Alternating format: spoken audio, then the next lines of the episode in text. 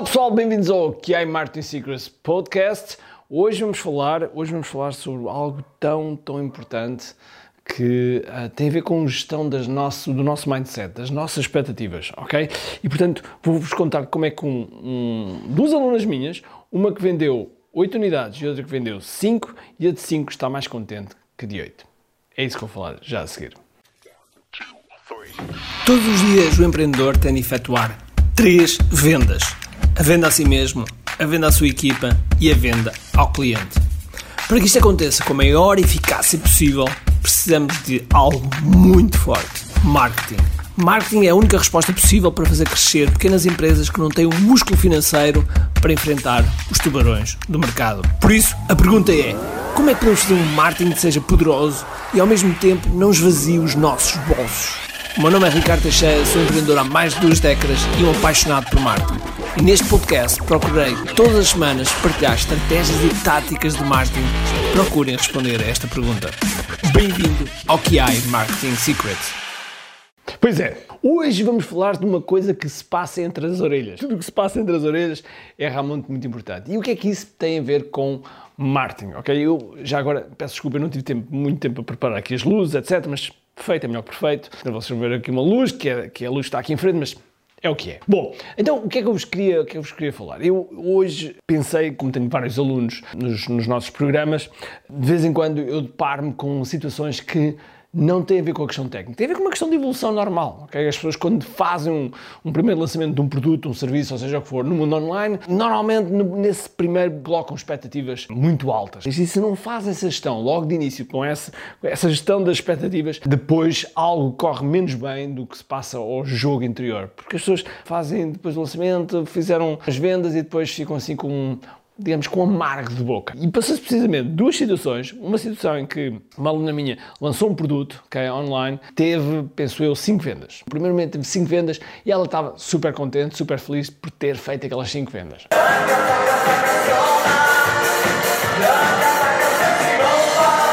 Outra pessoa, ok, que fez oito vendas, é óbvio que não vou, não vou dizer nomes, porque quero preservar a confidencialidade, porque a confidencialidade é algo muito importante nos nossos programas, a não ser que, pronto, que, haja um pré-aviso, etc. Mas neste caso, neste caso eu prefiro sempre manter aqui, uh, digamos que a, a confidencialidade. E, e, esta, esta pessoa fez um, um webinar e teve cerca de 70 pessoas nesse webinar. Ora, vou-vos só mostrar aqui as contas rapidamente. Teve 70 pessoas, 70 pessoas nesse, nesse webinar. Ou seja, fez um lançamento muito simples, só com um webinar dentro de um grupo de Facebook, ok?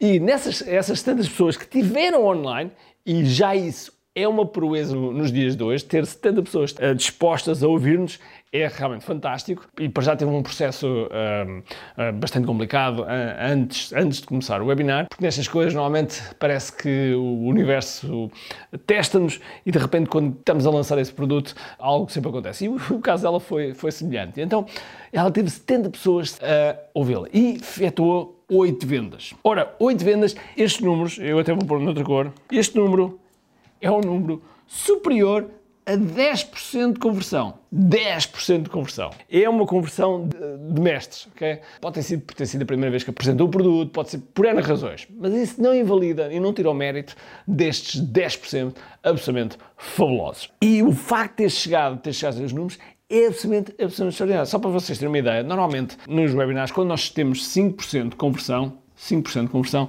já é um excelente número. Quando atingimos 10, é uma coisa fora de série. Acima de 10 é excelente, é mesmo, mesmo fora de série. Claro que, claro quando jogamos com estes números, quando estes números são maiores, é óbvio que a porcentagem de conversão tende a baixar. Mas mesmo assim não é bem assim. Que ainda agora houve um lançamento que está a haver ainda, um, lançamento que teve mais de 200 mil pessoas online e eles estão quase com uma conversão de 10%. Portanto, as coisas às vezes estatisticamente é assim, quando os números são maiores as taxas de conversão são menores, mas só para vocês terem uma ideia, normalmente estes números, 10% é um número fantástico. Portanto, a, a pessoa estava, de certo modo, ainda um bocadinho tipo, ah, eu, eu, eu queria mais e está tudo bem, nós queremos sempre mais. Nós queremos sempre mais e esse, esse mais é fabuloso, é o que nos faz progredir, é o que nos faz evoluir. Mas aquilo que eu vos queria chamar a atenção, utilizando este exemplo, é que é fundamental que quando nós vamos partir, principalmente quando é a primeira vez que estamos a apresentar um produto ou um serviço uh, no, no, mercado, é importante que nós uh, tenhamos as nossas expectativas bem geridas. Até porque quando nós estamos a apresentar a primeira vez, às vezes as coisas não, não estão preparadas do ponto de vista da recepção das pessoas todas, porque,